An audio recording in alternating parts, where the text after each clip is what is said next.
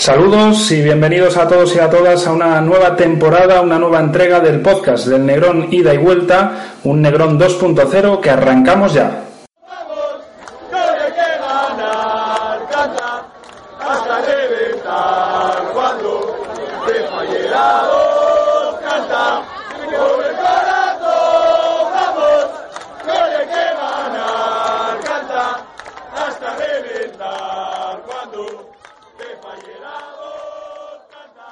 Y con ganas ya de saludar a Rubén Díaz. Rubén, saludos, ¿qué tal? Mm, ¿Qué tal, Pablo? Muchísimas ganas de saludarte también y de verte la cara al otro lado del, del Negrón, porque siempre hay ganas de, de, hablar del Sporting. Empieza una nueva temporada y, bueno, como siempre hay ilusiones de que los jugadores rojiblancos lo puedan hacer lo mejor posible y que nos puedan dar una alegría, claro. Hemos decidido esperar unas pocas jornadas y también a que concluya el mercado de fichajes, porque es muy pronto para ir analizando y sacando conclusiones y al menos con tres partidos y con el mercado de fichajes ya cerrado, sí que podemos empezar un poco a, atrevernos, ¿no? A hacer un poco de, análisis y de un poco dar nuestra opinión.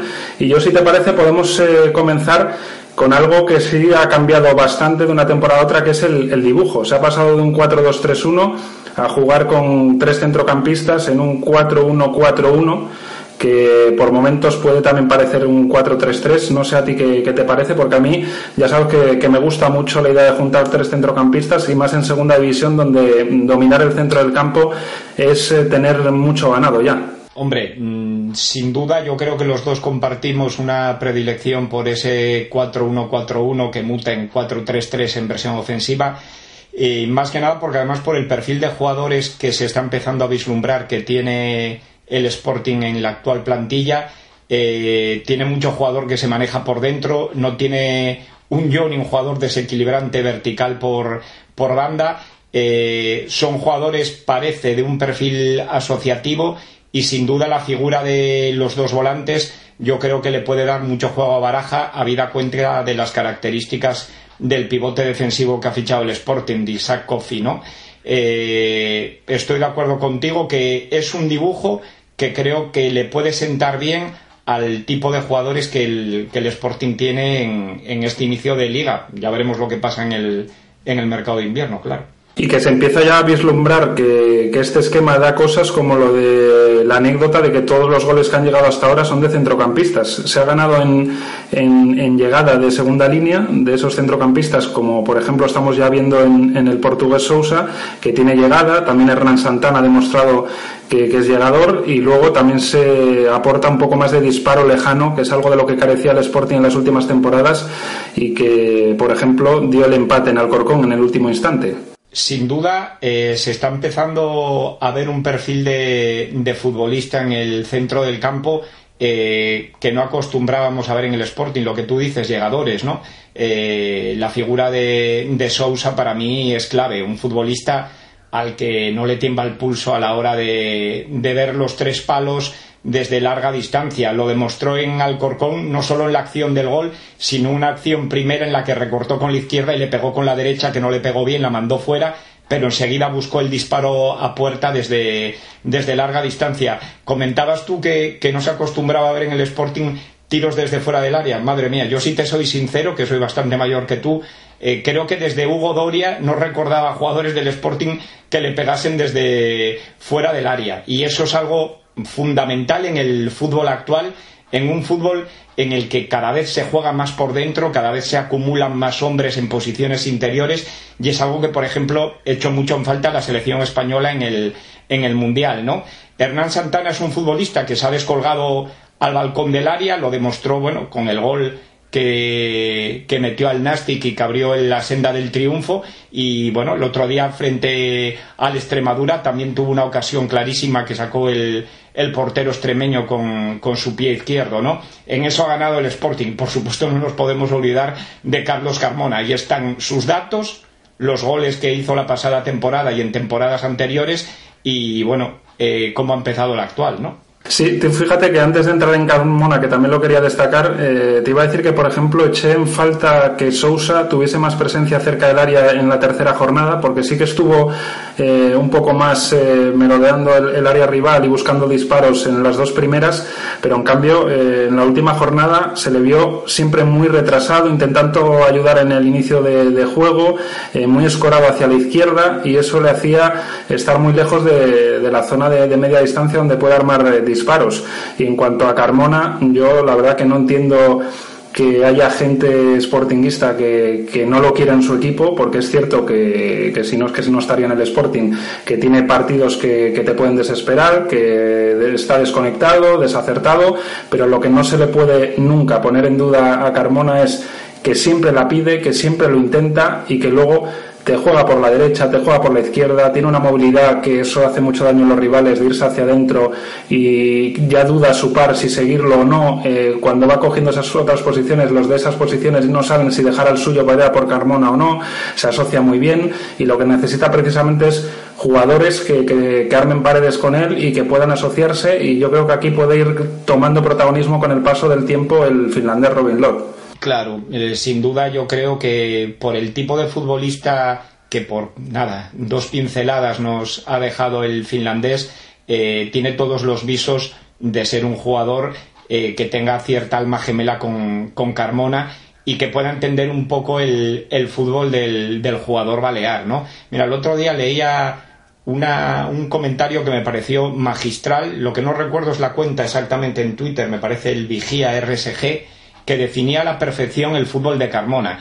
Eh, es un futbolista que de cara a la grada eh, puede resultar equívoco porque si tiene una pared y el compañero no, no la sabe leer, puede parecer que falla él. Eh, si ocupa un espacio vacío y un compañero no le da el balón en ese espacio, puede parecer que no está en su sitio. Es decir, es un futbolista que hace una lectura del juego tan rica que en ocasiones muchos compañeros eh, no, llegan a, no llegan a comprenderla, a entenderla.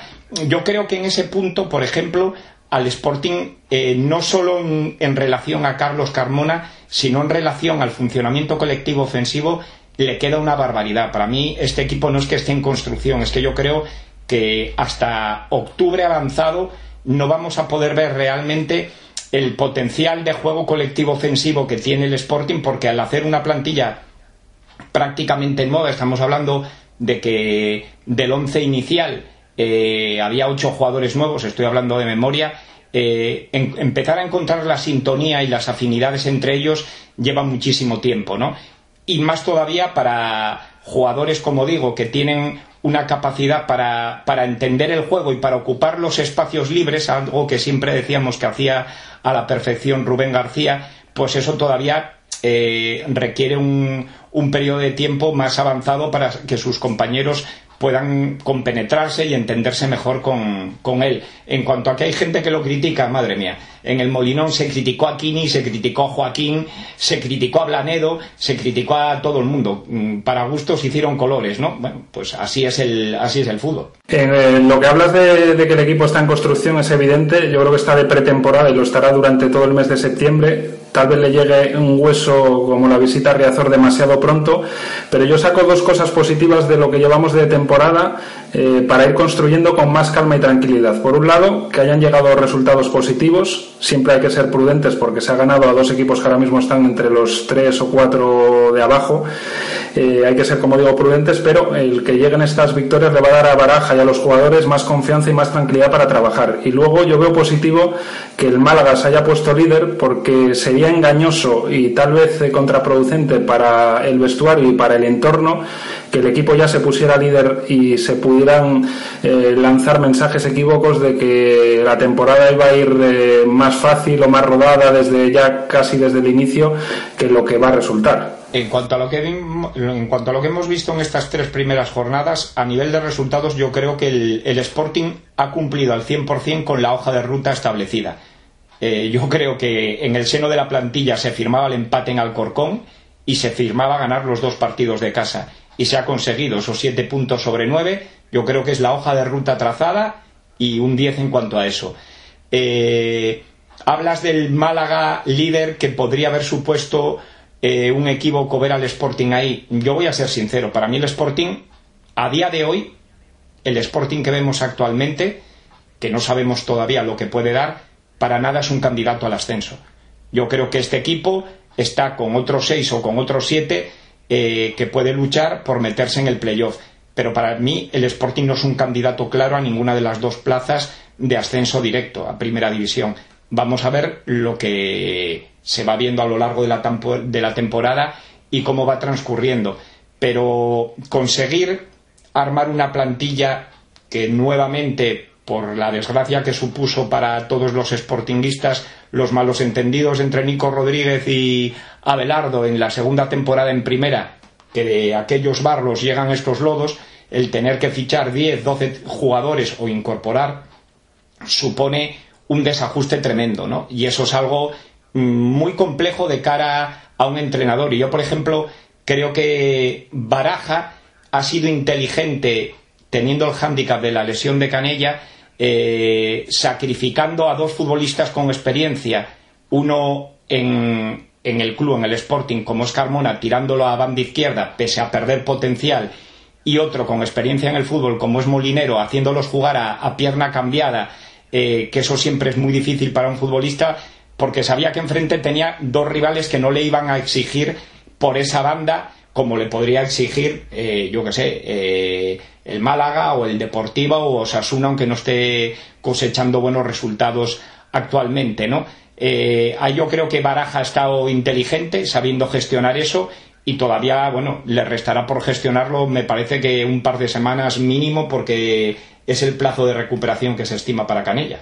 Hablando de, Baraja, yo veo cosas, aunque es todavía pronto, que me recuerdan a, déficit del entrenador que tuvo la temporada pasada. Hablo de partidos fuera de casa, donde quizás los planteamientos o la ambición, por llamarlo de alguna manera, es eh, como más conservadora que los partidos de casa y también suele tener mayor tardanza en, querer hacer cambios, en querer eh, ver que si el equipo necesita una marcha más, eh, apura hasta el 60-70 para mover ficha. En cambio, en casa se ve al equipo salir con más ambición, con una presión más alta y de hecho, cuando el equipo presiona arriba y se vio en el gol de Hernán Santana, da sus frutos casi siempre y más en el, en el Molinón.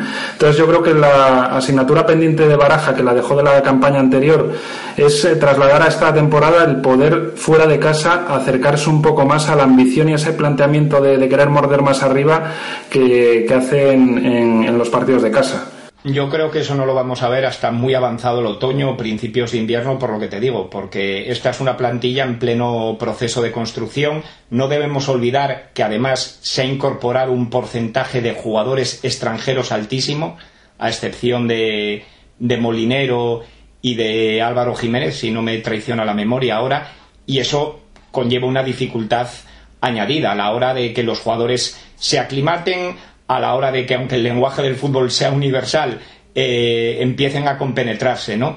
Eh, creo que vamos a tardar en ver eso fuera de casa. Sin embargo, comentabas lo de los cambios. Mm, yo he oído muchas críticas, por ejemplo, al hecho de que Nacho Méndez no sea titular en el Sporting. Creo que está sabiendo gestionar a Nacho Méndez a la perfección, Rubén Baraja.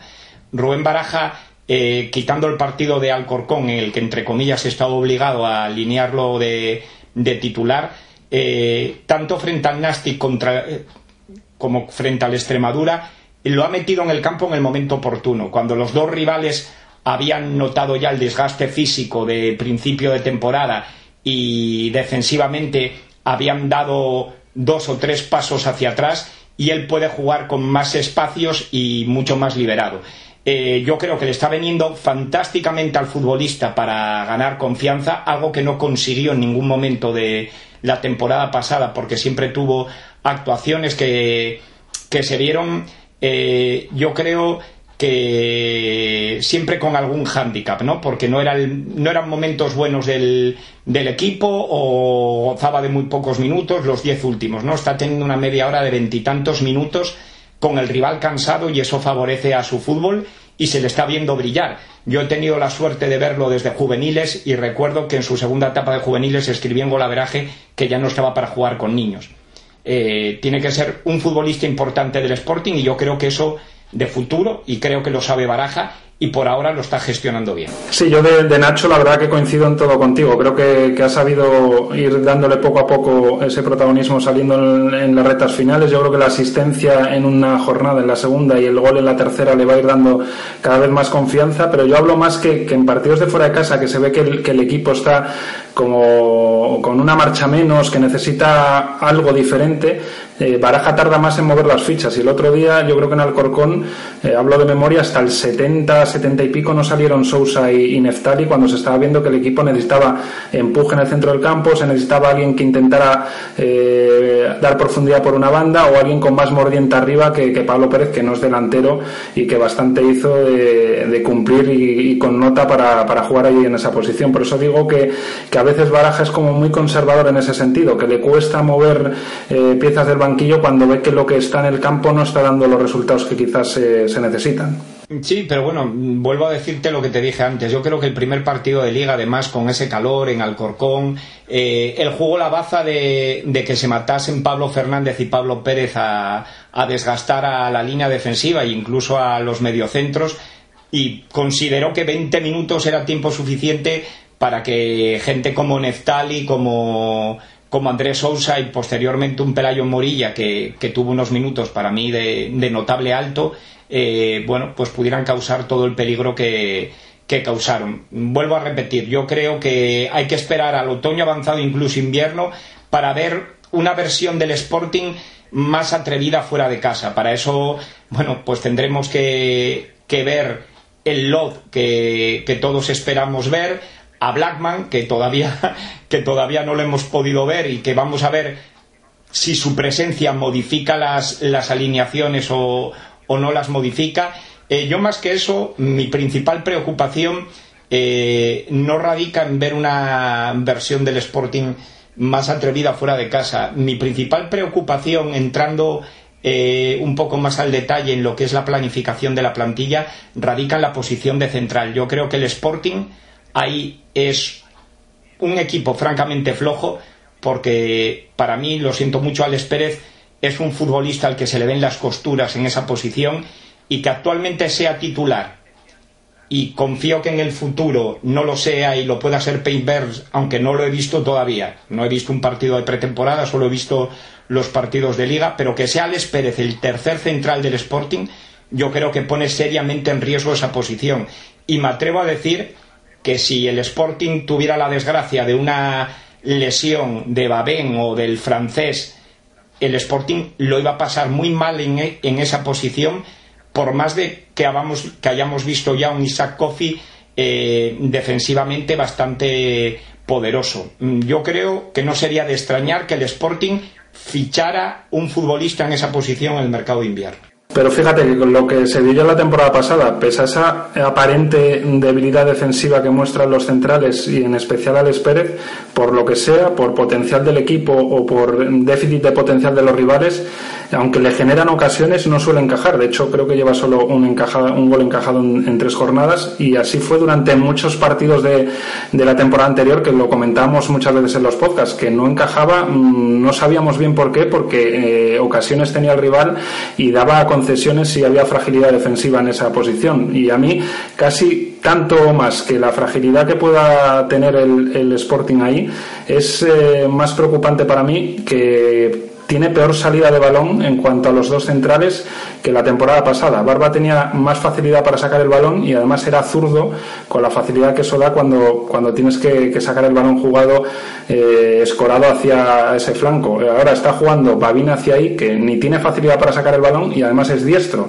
Entonces yo me esperaba ya casi desde el inicio que Peibarons ocupara ese perfil porque tiene, eh, eso es lo que dicen los que le conocen, mejor salida de balón que, que Babín y que Babín estuviese un poco más hacia su lado bueno que es el derecho y que le facilitara un poco las cosas el, hecho de que no se le da tan bien esa faceta del juego. Yo creo que ahí sí que ha perdido el Sporting con respecto a, la temporada pasada al perder a un jugador como Barba que sin ser un erudito de la salida de balón sí que era mejor que los centrales que hay ahora en la plantilla. Hombre, tú apuntabas ahora a bueno, un par de, análisis rápido que leí en Twitter de periodistas especializados en fútbol francés que decían que Pey es un central que bueno que no tiene un manejo de balón ni mucho menos despreciable y que incluso es un futbolista con cierta habilidad para los cambios de orientación. Sin duda el Sporting ha perdido mucho en esa faceta de juego del, inicio, de la salida de balón. Pero para mí el Sporting, eh, aunque en la figura de Babén ha ganado un central eh, que se maneja a las mil maravillas en el cuerpo a cuerpo y que es expeditivo, eh, sigo insistiendo que mientras Alex Pérez ocupe el otro flanco, en este caso el derecho, tiene un hándicap muy grave en ese aspecto del, juego, porque pese a su estatura, es un futbolista que rehuye ese contacto y que no tiene una especial fortaleza para hacerlo. Aparte de que es un jugador que yo creo que se vio durante la pasada temporada que cuando los partidos se complican, independientemente de la entidad del rival, es un futbolista eh, que sufra mentalmente y que se ve eh, superado por los acontecimientos. Yo espero y deseo que no, no tardando mucho podamos ver ya al francés a Pervens de titular junto a Deben y que sea una pareja que se consolide. Pero vuelvo a repetir, eh, para mí el Sporting está muy debilitado en esa posición teniendo como tercer central a Alex Pérez. Y en cuanto a lo que comentaba ahora de, que Alex Pérez es un futbolista que no se siente cómodo en el contacto físico, quiero hacer un apunte porque me resulta tremendamente curioso que un jugador de la estatura y de la fortaleza de Isaac Kofi sea un jugador tan deficiente en el juego aéreo. Es un futbolista que no saca un balón de cabeza en su posición. Sí, porque yo creo que no salta, no salta bien. No, pero no es que no salte bien, es que no salta, ni salta. Es decir, se dedica a intentar estorbar al pivote o al centrocampista que vaya a disputar ese salto. Es que ni salta. Y el otro día fue la primera vez que tocó un balón de cabeza, que lo tocó hacia atrás y cedió un córner porque Mariño no supo leer esa cesión, que fue bastante deficiente, porque le dio el balón en la cabeza, casi.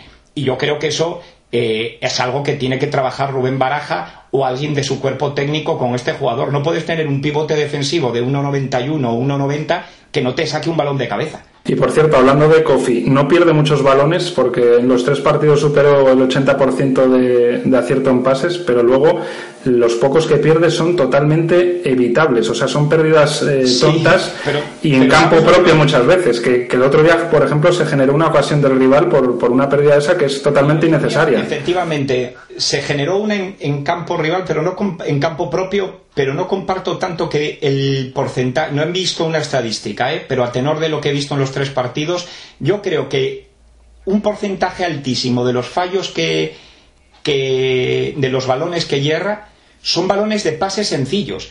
Es un futbolista que yo creo que se maneja muy bien en situaciones de presión en campo propio, es decir, toma buenas decisiones con el balón en los pies, aunque necesite conducir en, en ocasiones, pero es segunda, no es primera y se lo puede permitir, y saca el balón de forma aseado y sin embargo en pases sencillos cuando el equipo empieza a tocar, da tres, cuatro pases y tiene la oportunidad de dar un pase sencillo es cuando lo falla.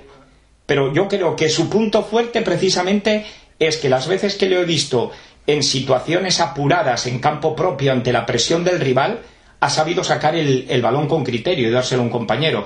Y eso, igual que antes criticaba su debilidad en el juego aéreo, creo que, creo que es un punto importantísimo. Y a mí lo que me va a gustar y yo creo que voy a examinar con lupa es eh, la valía de Baraja como entrenador, porque la temporada pasada no tenía esas opciones, pero esta temporada tiene una cantidad de variantes en cuanto a dibujo que puede adoptar o incluso mover fichas de un partido a otro en el mismo partido.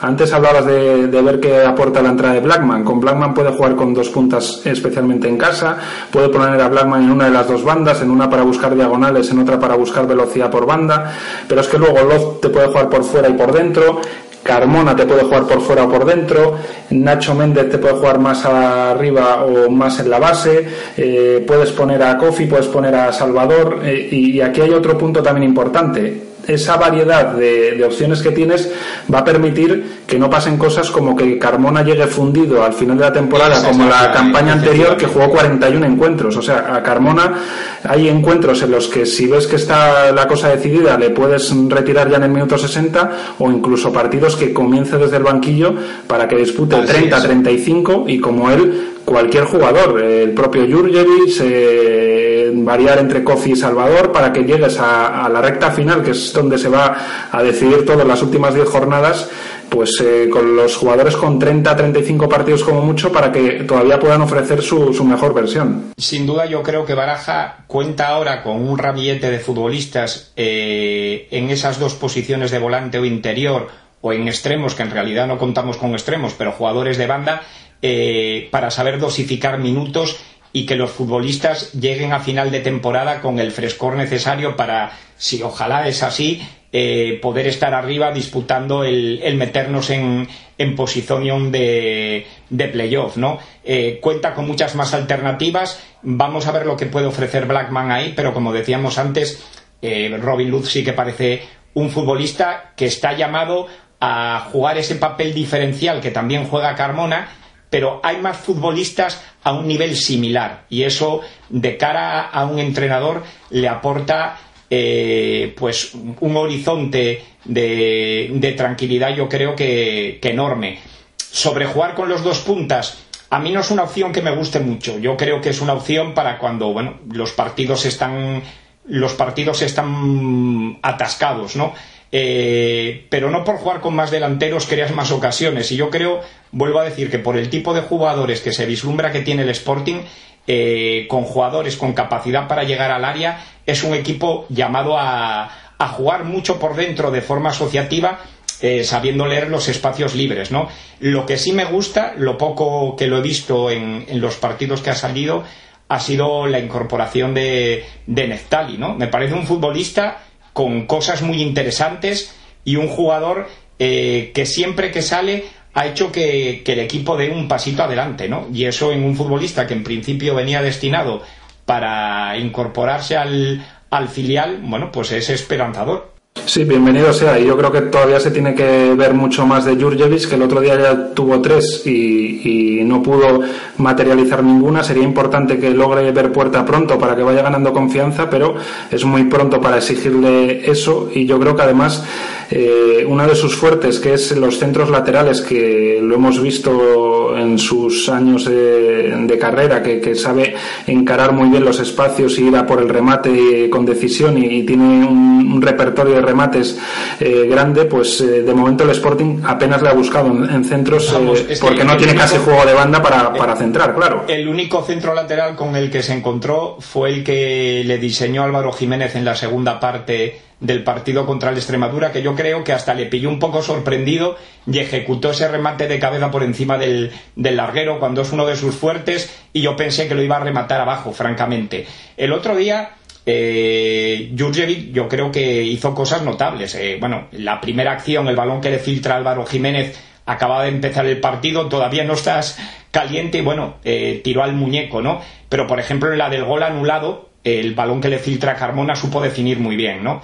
Eh, me gustó todo lo contrario que en lo que fue su debut, que yo creo que fue un futbolista al que le pudo la ansiedad. Quiso hacerlo todo, estaba como loco por, por, meter un gol y su toma de decisiones fue errónea durante todo el partido. Cuando tenía que hacerse con el balón la soltaba, la soltaba cuando tenía que hacerse con el balón, pero como tú dices es muy pronto y yo creo que es uno de los futbolistas eh, que mayor decalaje va a notar en cuanto a cambio de competición.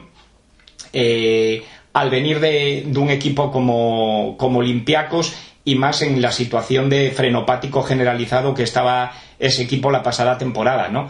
Eh, yo creo que hay que darle un, un, margen de tiempo y sobre todo lo que tú dices, eh, saber buscar cuáles son sus puntos fuertes de, de remate y generar acciones ofensivas que, que puedan dar lugar a que, a que los explote, que por ahora ha tenido uno. Sí, eso es, porque aparte de, saber enganchar bien los centros laterales, eh, yo le veo que tiene buen juego de espaldas, hay que explotar esas cosas que tiene.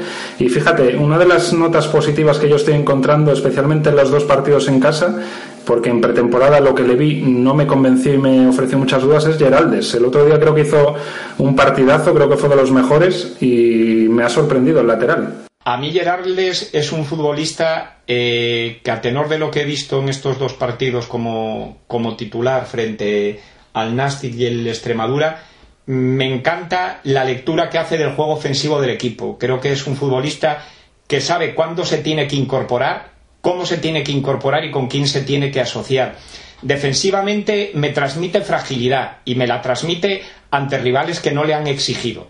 No contaba con ningún futbolista de banda ni Extremadura ni, ni Nasti que le pudiera poner en problemas. Quiero verle ante, bueno, pues un extremo con cierta habilidad para encarar en el uno contra uno, con rapidez, con potencia, me transmite cierta debilidad, pero ya te digo que ofensivamente es un futbolista de notable alto. Sí, yo es que en pretemporada le veía esa debilidad defensiva, pero luego le veía que no sorprendía en ataque y en cambio sí que se le ha visto más animado en estas eh, dos jornadas en, casa. Y luego el que ya conocemos y que sigue igual es Mariño. Yo creo que te ofrece ser diferencial, decidir partidos con siempre al menos una parada en cada encuentro decisiva y luego algo que aporta y muchísimo es el juego con los pies. O sea, es exagerado y es, eh, si no el mejor, de los dos, tres mejores porteros de segunda división en juego con los pies es un portero con, bueno, con un don para, jugar con los pies sin duda. Y yo creo que él también está disfrutando en este inicio de, temporada de bueno de un equipo que independientemente de la entidad de los rivales que como tú bien dijiste no están llamados a estar en la zona noble de segunda eh, no le han creado excesivas dificultades y no ha tenido que, prodigarse no como tú dices casi la, la parada por, por partido y bueno, yo creo francamente que para lo que son tres partidos eh, hemos diseccionado bastante lo que es este nuevo Sporting, pero tampoco hay más cera, ¿no? Que la que hace. Sí. Nada, simplemente quizás la nota negativa de tener eh, un Mariño tan excelso es que quizás Dani Martín se pueda pasar el año en blanco. Yo ahí mm, sí que también me atrevo a hacer un poco de futurólogo creo que Diego Mariño puede estar ante su última temporada en el Sporting. Y es que mm, Dani Martín no va a aguantar la suplencia más de una temporada. Mm, y si no, yo creo que forzaría la salida porque está llamado. Eh, si las cosas no cambian de una forma que esperemos que no sucedan, a ser un portero importante. Y el Sporting no solo tiene a Dani Martín, tiene a, a Cristian en esa posición y tiene que darles, tiene que darles cancha ya, ¿no? Yo creo que sí, que... Yo creo que lo lógico es que esta temporada sea la de aprendizaje al lado de Mariño y que ya la próxima le des los galones y se sienta ya el, portero indiscutible del Sporting. Efectivamente, así es. Pues nada, yo creo que no nos queda mucho más y, al final, eh, como siempre nos pasa, se nos va el podcast de, la media hora y, nada, que a ver si seguimos viendo cosas positivas eh, y más teniendo en cuenta que la próxima jornada es nada más y nada menos que en Riazor ante uno de los a priori gallitos de la categoría. Así es, pues si superamos la media hora después de tres partidos de casi de pretemporada, vamos, si ganamos en Riazor no sé el tiempo que podemos estar hablando. Esto hay que, hay que recortarlo. Pues nada, nos lo proponemos para el futuro, ser un poquito más breves. Ha sido un placer, como siempre, Rubén, y nada, hasta la próxima entrega. Un abrazo. Un abrazo, hasta luego.